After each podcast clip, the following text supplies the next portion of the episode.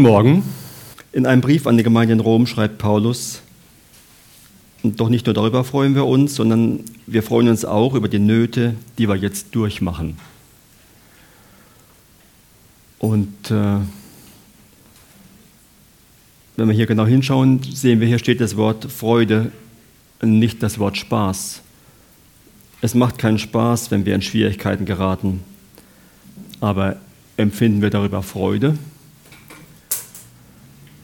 Wir freuen uns auch über die Nöte. Wie kann sowas sein? Ich habe mir zu Anfang einige Fragen gestellt, die ich versuchen möchte in dieser Predigt zu beantworten. Nöte, Hindernisse und schwere Zeiten kennt ja jeder, der ein gewisses Alter erreicht hat. Und ich habe mich gefragt, warum lässt Gott eigentlich Hindernisse zu? Oder was bezweckt er denn damit überhaupt? Und ähm, wenn wir dann sowas durchmachen, ist ja die Frage, was soll man denn daraus lernen? Welche Erfahrungen machen wir überhaupt damit und äh, was macht das mit uns? Und zu guter Letzt, was soll man denn mit diesem Gelernten anfangen?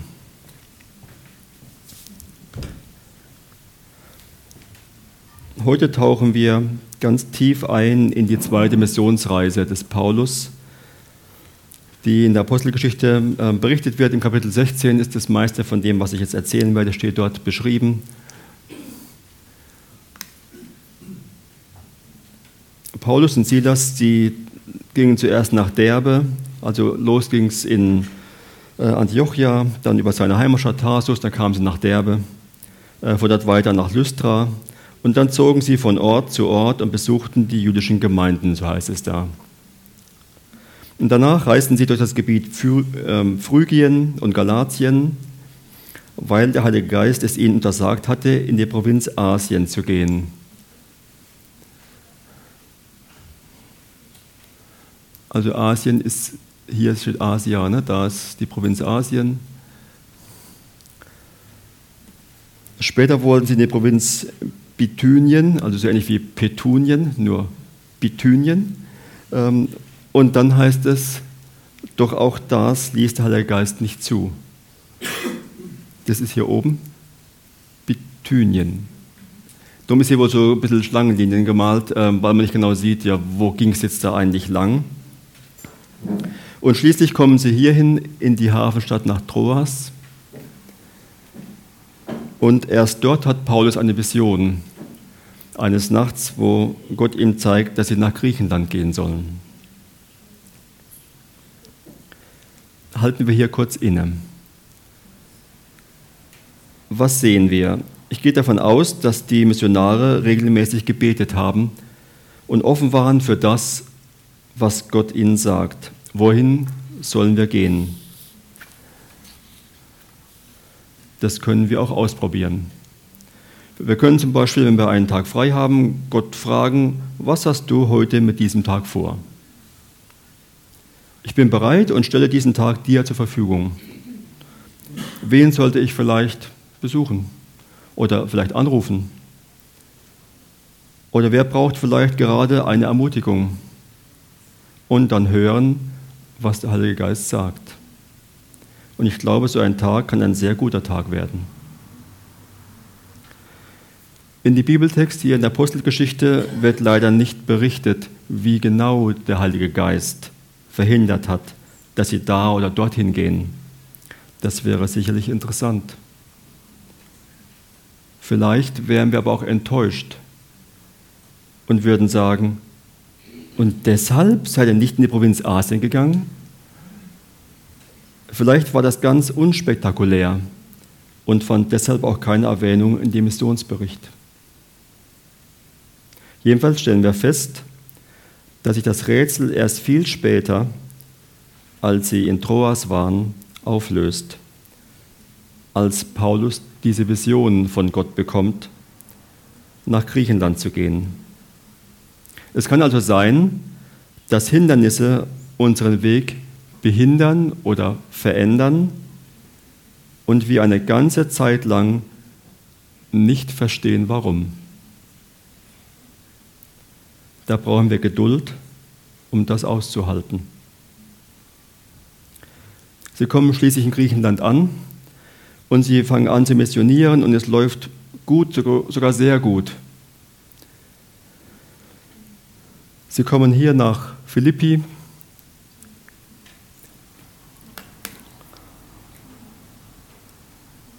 Dort treiben sie einer jungen Frau einen Dämon aus und sie bekommen deswegen aber Schwierigkeiten, weil die Leute, die mit dieser Frau gutes Geld gemacht haben, anfangen rumzustänkern. Der schaut sich hoch und schließlich schubst der Mob sie auf den Marktplatz. Und dort reißt man ihnen die Kleider vom Leib und sie werden einfach ausgepeitscht und anschließend ins Gefängnis geworfen. Wie Schwerverbrecher in den Block gespannt. Der Rücken pocht vor Schmerzen und sie können sich kaum bewegen. Und das alles ohne Gerichtsverfahren. Man fragt sich, was soll denn das jetzt? Und wo ist Gott in dieser Geschichte? Und wozu soll das gut sein? Warum dürfen die das?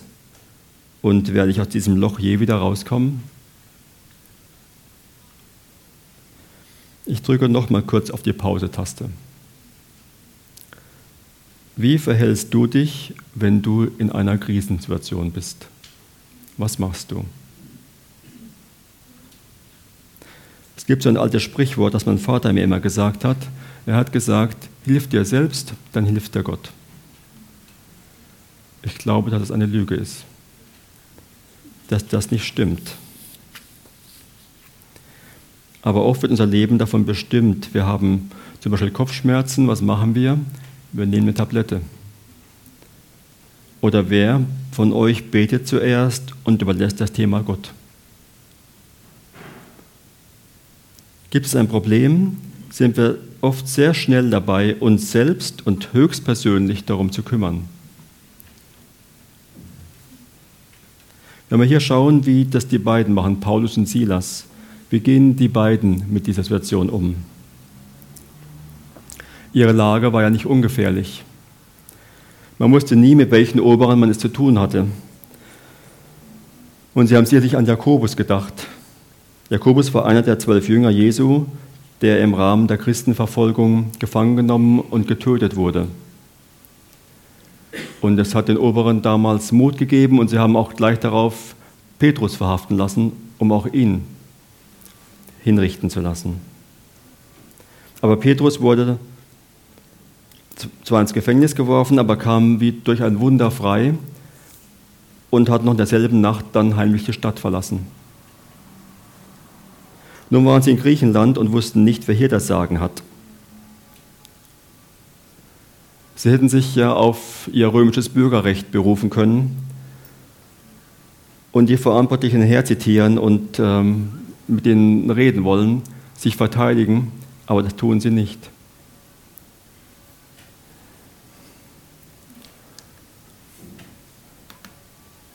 Ich glaube nicht, dass Paulus und Silas kaum waren sie im Gefängnis, anfingen Loblieder zu singen.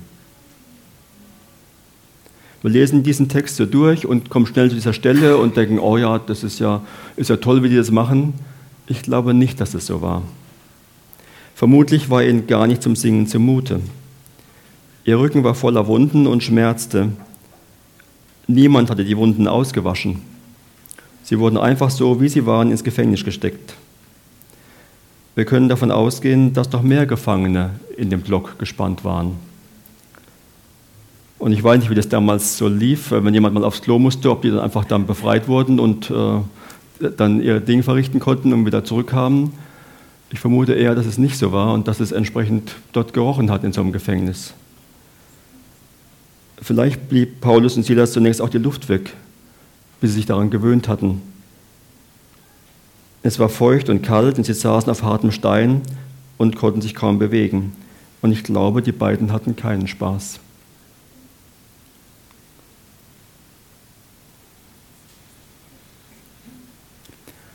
Es wird berichtet, in Philippi gingen sie morgens regelmäßig an den Fluss, um dort die Gläubigen zu treffen, die sich da zum Beten getroffen hatten.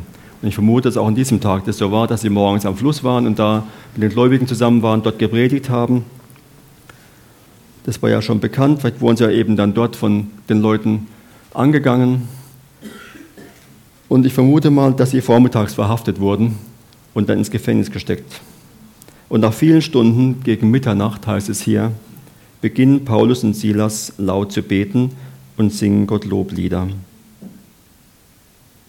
Und ich glaube, es hat sich in ihrem Denken etwas verändert.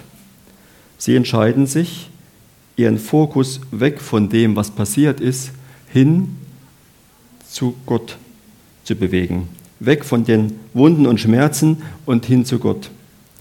Und das tut ihnen gut. Nebenbei bekommen auch das die anderen Gefangenen mit. Aber ich glaube nicht, dass das in erster Linie ihre Absicht war. Ich kenne das auch, wenn ich wegen meinem Hautkrebs ab und zu beim Arzt bin und kriege diese Lichttherapie gemacht, dann wird so eine äh, Salbe drauf geschmiert, die lichtempfindlich ist, die wird dann drei Stunden abgeklebt mit Silberfolie, dann geht man wieder hin ähm, und dann wird so eine Lampe davor gestellt, die eben das dann bestrahlt ähm, und diese Lampe, die führt dann zu einem Sonnenbrand im Prinzip ähm, und tötet eben die Krebszellen ab, die da diese Salbe aufgenommen haben. Und es ist dann so, wenn man so ein paar offene Stellen hat, dann ist das so ähnlich, als wenn man ein Streichholz nimmt und hält es an die Stirn und lässt es 20 Minuten da brennen. Das Gefühl habe ich dann dabei. Und es ist richtig unangenehm. Und irgendwann habe ich dann die Idee gehabt, ich könnte ja in der Zeit einfach beten. Und habe mich dann darauf konzentriert und habe dann angefangen, für die Gemeinde zu beten, für jeden Einzelnen, der mir so eingefallen ist, weil der gerade so äh, mir in den Sinn kam. Und jedes Mal ging es dann so, dass die 20 Minuten rum waren und ich war richtig überrascht. Ich war da gar nicht fertig. Ähm, und habe das dann gar nicht mehr so wahrgenommen mit, mit dieser Bestrahlung. Und ich glaube, das macht was mit uns, wenn wir unseren Fokus verändern. Weg von dem eigentlichen Problem, wo wir immer uns drum drehen und sagen, das ist aber so schlimm und so furchtbar, warum ist das jetzt gerade so, davon weg und einfach uns auf was anderes, auf Gott konzentrieren. Ich glaube, wenn wir Probleme haben, dann dürfen wir erst einmal in der Situation ankommen, wahrnehmen, was eigentlich gerade passiert. Niemand erwartet von uns und Gott schon gar nicht, dass wir sofort anfangen, uns zu freuen und ihm Loblieder singen. Wenn wir uns dann gefasst haben, wenden wir uns an Gott und wir sagen ihm alles, was uns bedrückt wir dürfen uns bei ihm über alles beklagen, was uns gerade widerfährt.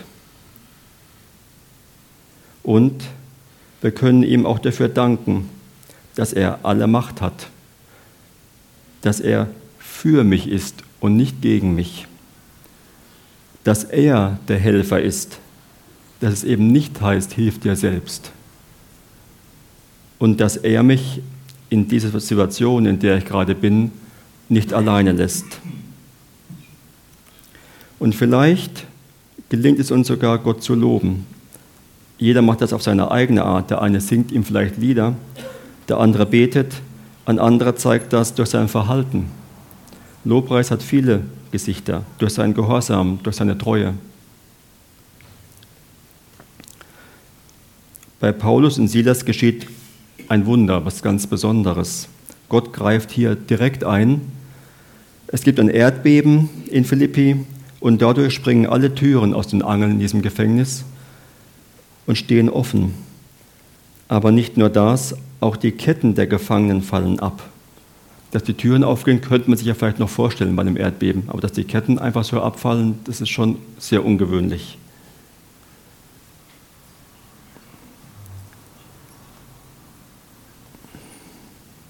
Alle sind davon ergriffen, was hier gerade passiert das ist übernatürlich und alle ergreift große Ehrfurcht. Und alle bleiben an ihrem Platz. Der Gefängnisaufseher bekommt das natürlich mit mit dem Erdbeben und denkt, die Gefangenen sind alle geflohen. Da er sich für sie verantwortlich fühlt und davon ausgehen muss, dass er zur Rechenschaft gezogen wird, will er sich auf der Stelle mit dem Schwert umbringen. Das ist auch nicht so von ungefähr. In der Sache mit Petrus, als Petrus von dem Engel befreit wurde, waren 16 Soldaten abgestellt, den Petrus zu überwachen. Und sie haben das nicht mitbekommen, was da eigentlich passiert ist. Und sie wurden anschließend zur Rede gestellt und konnten das nicht erklären, wie der da rausgekommen ist. Und alle 16 wurden hingerichtet. Und von daher ging er davon aus, wenn die jetzt weg sind, bevor das mir passiert, bringe ich mich lieber selbst um. Der Paulus bekommt das mit und verhindert das und sagt, wir sind alle hier, macht, tut er nichts an. Und sie kommen dann zu seinem Haus und alle kommen zum Glauben in diesem Haus des Gefängnisaufsehers. Aber es passiert noch ein anderes Wunder, und zwar der Stadtrat in Philippi tagt am nächsten Tag und ähm, die Oberen entscheiden, dass Paulus und Silas freizulassen sind. Sie dürfen als freie Menschen einfach gehen.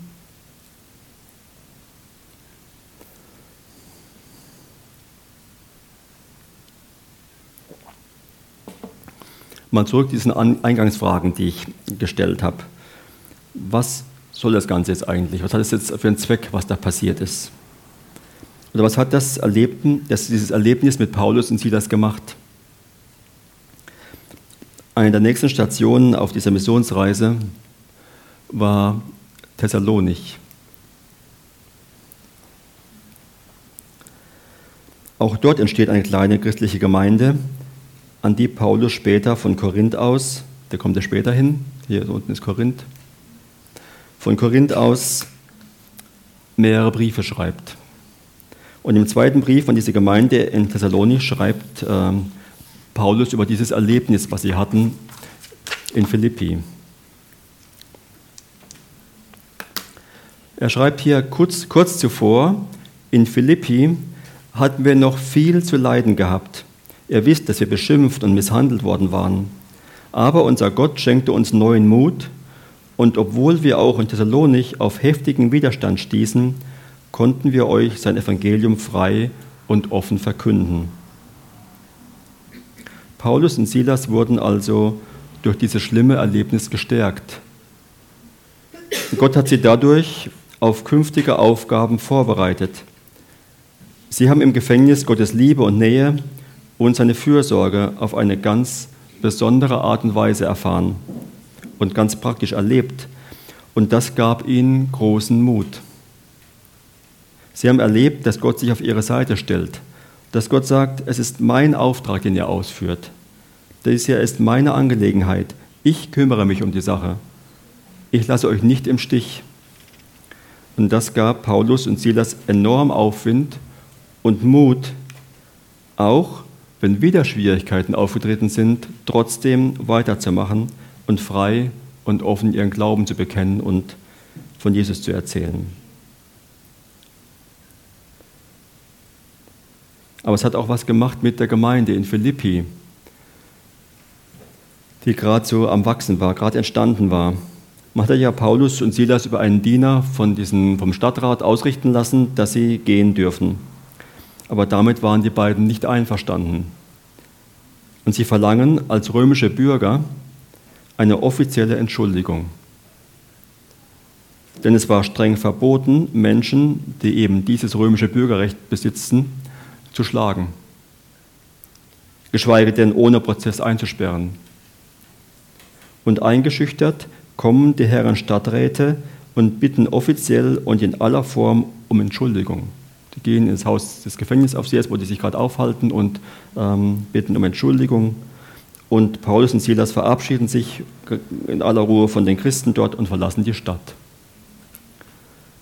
Während Paulus und Silas einfach wie geprügelte Hunde davongeschlichen, würde diese Art von Behandlung auch den jungen Christen in Philippi drohen.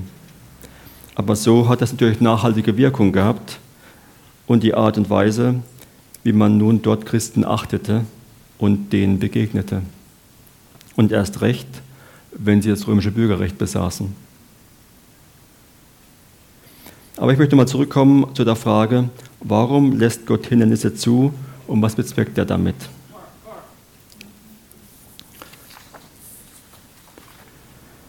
Wenn wir in der Bibel schauen, ich habe ja geguckt dann für den Predigtext, was nehme ich denn da und habe entdeckt, es gibt unzählige Berichte über Hindernisse und Nöte.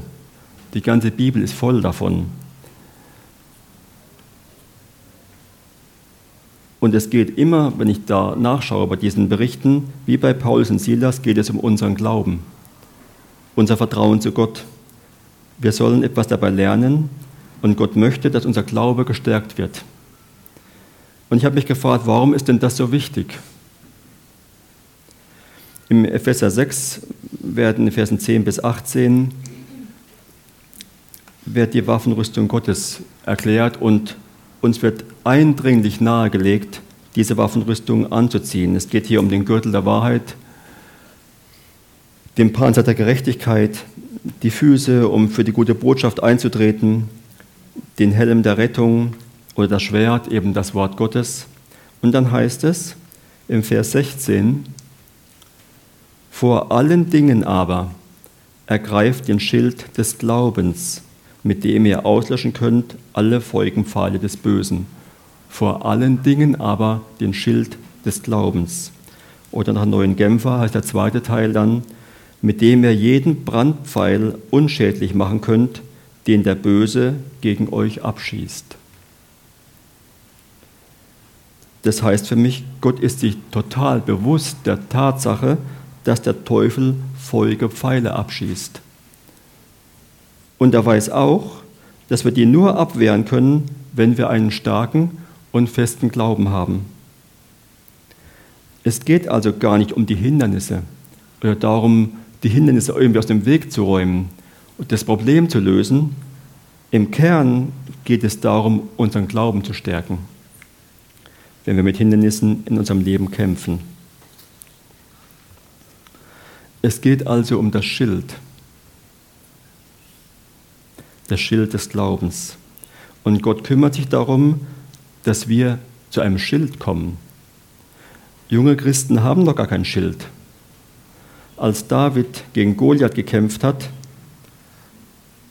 war er ein junger Christ und er hatte Vertrauen in einen großen Gott, aber er hatte in diesem Kampf kein Schild. Später hat ihn Gott dann durch viele Widrigkeiten, als er sich vor Saul jahrelang verstecken musste, ein Schild des Glaubens wachsen lassen. Denn Gott wusste, wenn David ein guter König werden soll, dann muss er noch viel lernen. Es wird in seiner Königsherrschaft Widerstände und Angriffe geben. Und da ist es sehr wichtig, ein gutes Fundament im Glauben zu haben.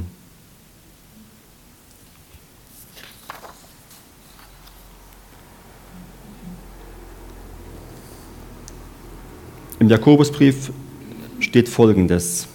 Liebe Brüder, wenn in schwierigen Situationen euer Glaube geprüft wird, dann freut euch darüber, denn wenn er euch darin bewährt, wächst eure Geduld. Und durch die Geduld werdet ihr bis zum Ende durchhalten, denn dann wird euer Glaube zur vollen Reife gelangen und vollkommen sein, und nichts wird euch fehlen. Es wächst also unsere Geduld, wie bei Paulus und Silas, als sie nicht weiterkamen auf ihrer Missionsreise und immer wieder der Heilige Geist irgendwas unternommen hat, um das zu verhindern, dass sie da nicht hinkamen, wo sie hin wollten. Zur Geduld habe ich im Bibellexikon folgende Definition gefunden. Geduld bedeutet nicht ein willenloses über sich ergehen lassen, sondern Geduld ist das, unter Gottes Willen gebeugte Festhalten und das tätige Erwarten des Sieges Gottes, der überwindet und seinen Kindern an diesem Sieg Anteil gibt. Hier muss ich an Vera denken, aber sie ist heute nicht da, man sitzt hier immer hier auf der Seite, ähm, die immer wieder für Lara Sophie betet und für sie beten lässt. Und wenn wir unser Gebetsdienst hier haben, wie heute auch wieder, kommen sie anschließend hervor und lässt für Lara Sophie beten, dass das mit dem Down-Syndrom sich irgendwie auflöst. Sie kommt immer wieder zu Gott und gibt sich mit dem jetzigen Zustand nicht zufrieden. Und ich kann mir gut vorstellen, dass eines Tages Gott ihr an seinem Sieg Anteil gibt, weil sie nicht locker lässt. Wenn wir Geduld lernen, dann geht es in der Folge um unsere geistliche Reife. Wir sollen keine geistlichen Säuglinge bleiben, sondern reife und erwachsene Christen, die standhaft sind und wissen, sich gegen die giftigen Pfeile des Teufels zu wehren. Und mit der Geduld wächst auch unser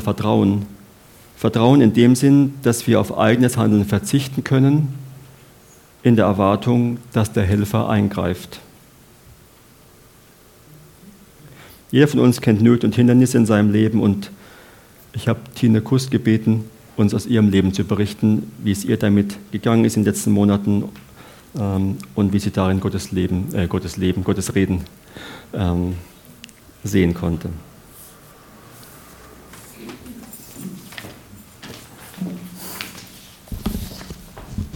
Ja, ich möchte euch teilhaben, ein Stück an meiner Geschichte. Ich werde sie vorlesen, damit ich nicht ein bisschen ganz durcheinander werde.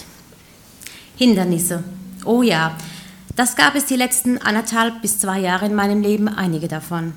Angefangen im Sommer 17, als mein Mann sich an drei Fingern die Sehnen durchtrennte, Krankenhaus, OP und wir dadurch unseren ersten Urlaub absagen mussten. Im Herbst 17 durften wir die Hälfte unseres Urlaubes 170 Kilometer täglich hin und zurück von der Ferienwohnung in die Uniklinik und zu unserem Sohn fahren, der durch eine Entzündung am Auge fast erblindete. Kurze Zeit später klingelte morgens das Telefon, 7 Uhr. Unser zweiter Sohn wurde die Vorfahrt genommen und von einem Auto erfasst. Ihm ging es soweit gut, Fahrrad und Auto kaputt. Der nächste Termin, dieses Mal Wenigstens geplant stand eine Knie-OP meines Mannes an. Krankenhaus, Versorgung zu Hause.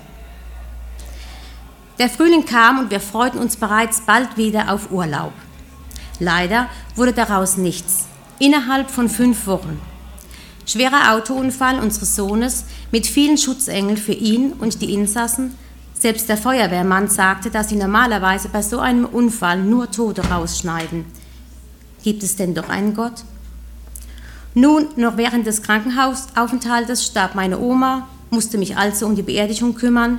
Circa eineinhalb Wochen später rief unsere Tochter an, vom Fahrrad gestürzt, Schlüsselbeinbruch, Krankenhaus, OP, Ärzte.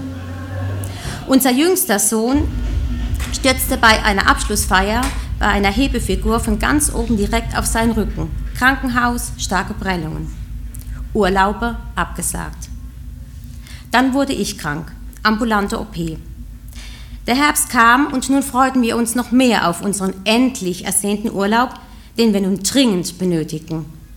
Leider wurde auch daraus nichts. Jetzt war mein Mann krank. Der angefangene Urlaub, in dem wir fast nichts machen konnten, Urlaub abgesagt, Krankenhaus, OP, anschließend Versorgung zu Hause.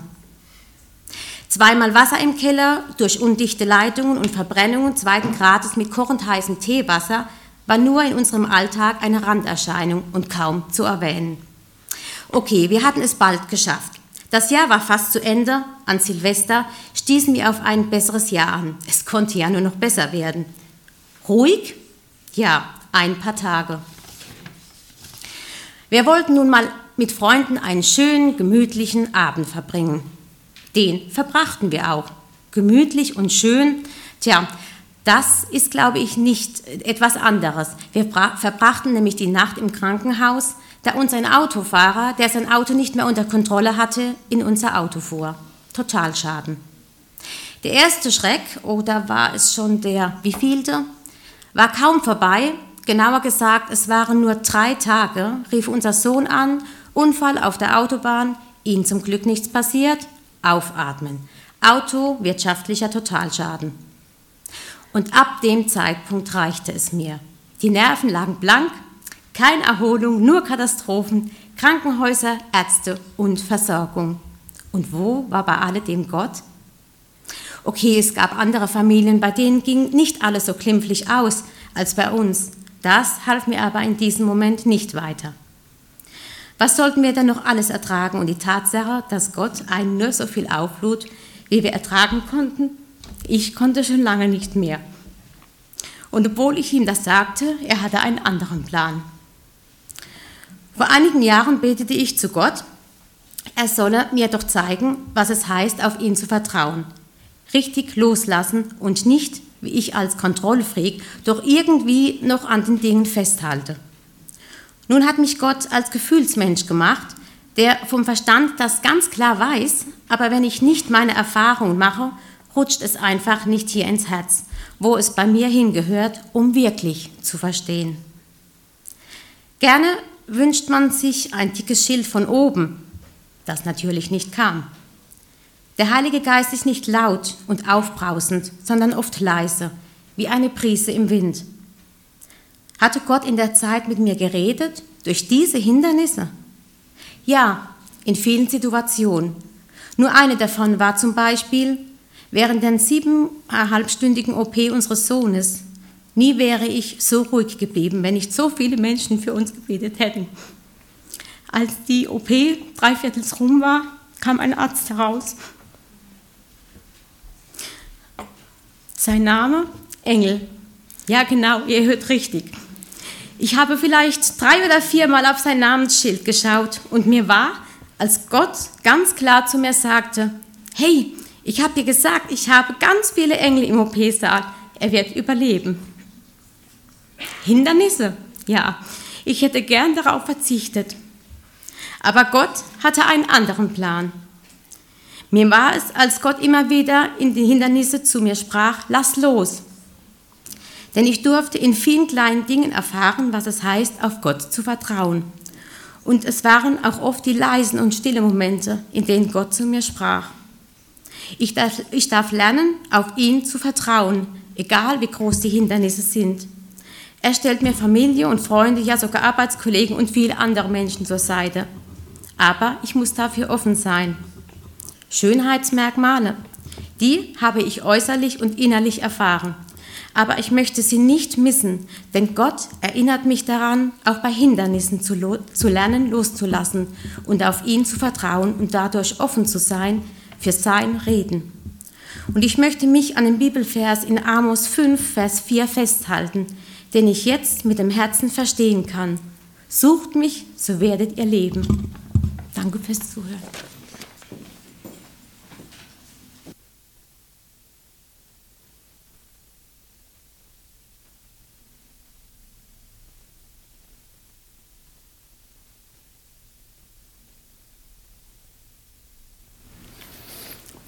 Danke, Tine.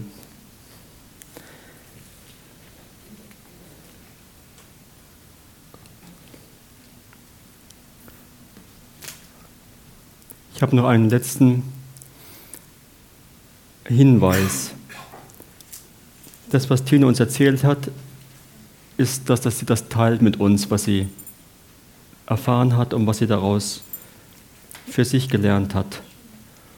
Und das ist, denke ich, der zweite Teil, warum solche Dinge geschehen. Gottes Reden zu uns durch Hindernisse. Eine letzte Bibelstelle. Ihr dürft darauf vertrauen, je mehr wir für Christus leiden, desto mehr lässt uns Gott durch Christus Trost zuteil werden. Wenn wir also von Kummer und Sorgen niedergedrückt sind, so ist es zu eurem Besten und zu eurer Rettung, denn Gott spricht uns Mut zu damit wir euch ermutigen können. Dann könnt ihr geduldig das Gleiche ertragen, das auch wir durchmachen. Es geht also nicht allein um uns. Das, was wir erlebt haben, versetzt uns in die Lage, andere Menschen zu ermutigen, zu trösten, ihnen beizustehen. Und ich kann mich erinnern, als ich vor vielen Jahren, vielleicht schon 20, 25 Jahre her, Hanne Risch das erste Mal getroffen habe, noch in Katzweiler, als sie gewohnt hat, Wegen der Finanzberatung war ich bei ihr und da hat sie mir erzählt, wie das so bei ihr so war, als damals ihr Mann gestorben war. Sie als Mutter von sechs Kindern, ihr Mann war ja Pfarrer, damals noch sehr kleinen Kindern und dann Menschen zu ihr kamen aus der Gemeinde, um sie zu trösten. Und sie fühlt aber was ganz anderes. Und sie denkt, was fällt denn denen ein? Die haben ja gar keine Ahnung, wovon sie reden. Und sie hat dann, als sie ihre Trauer verarbeitet hatte, ein Buch geschrieben. Das nennt sich Gott tröstet. Inzwischen ist es vergriffen, da kann man danach googeln. Ich habe das auch gemacht. Es gibt immer wieder neue Auflagen davon, die dann immer wieder mit neuem ähm, Cover erschienen sind. Und sie hat darin beschrieben, wie es ihr ergangen ist und wie sie Gottes Trost erlebt hat. Und dieses Buch hat ganz viele Menschen dann geholfen, die in Situationen waren, die jemand verloren haben, wo jemand verstorben ist, wo sie dann vieles verstehen konnten, wie Gott, wie Gott denkt und wie Gott zu diesen Dingen steht. Ich möchte noch beten. Lieber Vater, ich glaube, dass es in erster Linie um uns selbst geht, dass, dass du unseren eigenen Glauben stärken möchtest, wenn wir sowas erleben, dass es Nöte gibt, dass es Hindernisse gibt, dass es Schwierigkeiten gibt in unserem Leben, dass du uns damit zeigst, dass du dich uns zuwendest, dass du bei uns bist, dass du für uns sorgst, dass du uns nicht alleine lässt, dass wir das einfach ganz praktisch erleben, weil wir eben gar keine andere Wahl haben. Und ich danke dir dafür, dass es so ist, dass du uns Dinge lehrst, dass wir Geduld lernen können in solchen Situationen, dass wir Vertrauen lernen, dass wir lernen, auf dich zu schauen. Und wenn es dann soweit ist, dass wir Dinge gelernt haben, dass wir reifer geworden sind im Glauben, dann bitte ich dich darum, dass du uns auch hilfst, das zu teilen, dass wir andere Menschen ermutigen, dass wir das, was wir von dir gelernt haben, weitersagen, weitergeben können an andere, die es gerade jetzt brauchen. Danke dir dafür, dass du für uns bist, jeden Tag. Amen.